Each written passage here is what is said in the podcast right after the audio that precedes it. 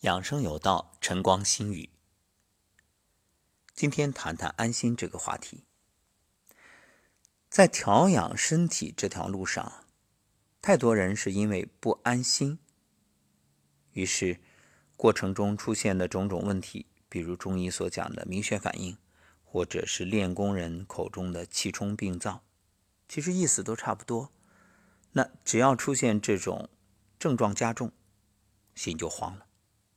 今天早晨，一位听友给我留言，因为在关注我二十一天辟谷日志，所以自己也尝试着进行辟谷，但是过程当中出现心慌、难受，就觉着整个人都不好了。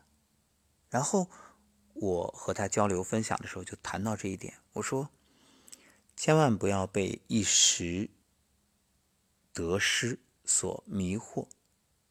为什么？这就和打仗是一样的呀，打仗你会在意一城一池的得失吗？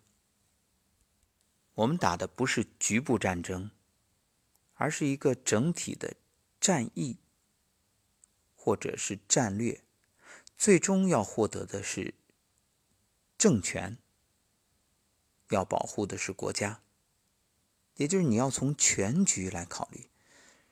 要有一个整体观，这恰恰是中医所体现的。你如果只是为了一时，比如说看舌象，那你辟谷期间看舌象，它肯定不正常。这就像一个房间，你在打扫卫生的时候，你说：“哎呀，呃，我看看检测一下空气质量、环境，什么什么都不好，那肯定不好，尘土飞扬，好得了吗？”但你能说这个房间有问题吗？不能，因为它是向好的一个过程，已经开始打扫了，就是结果肯定是好的，窗明几净。但是过程呢，肯定比不打扫之前还脏。你要按指标来说，那有问题。这也正说明了为什么有些时候我们在调整身体、调理身体过程当中，体检指标出现异常的原因，包括你生病，指标也会异常。那有些疾病血象高，白细胞增多，这很正常呀。不这样反而是有问题了。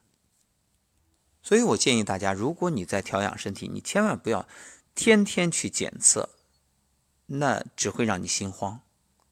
这和你炒股是一样的，你做的是长线，你天天去看波动，啊，那一涨就高兴，一降就心慌，那你别炒股了。所以做任何事儿都要有一个恒心，要有一个大目标、大方向。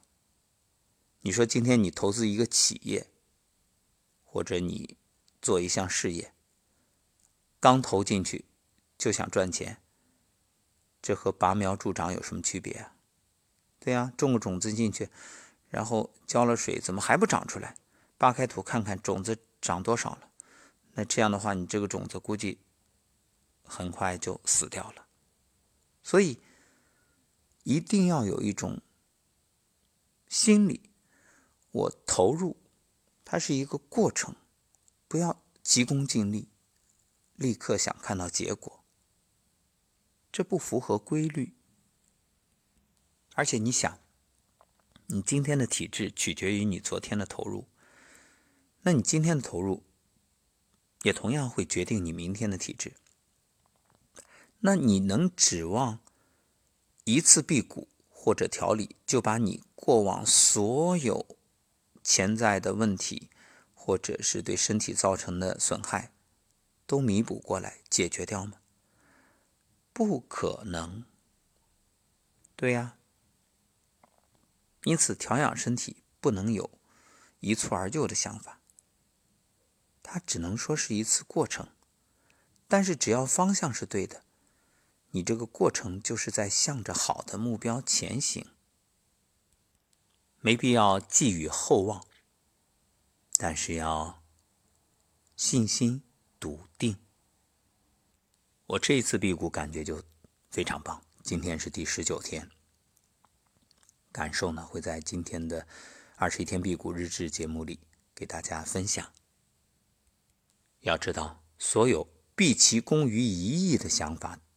都是一种赌博心理，对呀，你看那种生了癌就去做手术、化疗、放疗，不都是这样吗？除恶务尽，我要一刀切，要撇清关系，一干二净。问题在于，癌细胞它也是你身体的一部分，它也是细胞呀，不是外来的。所以你指望一挥而就，一下就解决，那你的生活习惯不改，你的观念不变，你这种寄托。那只能说是一厢情愿。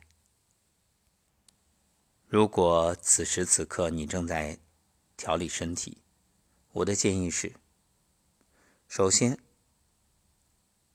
你要慎重选择为你调理的人。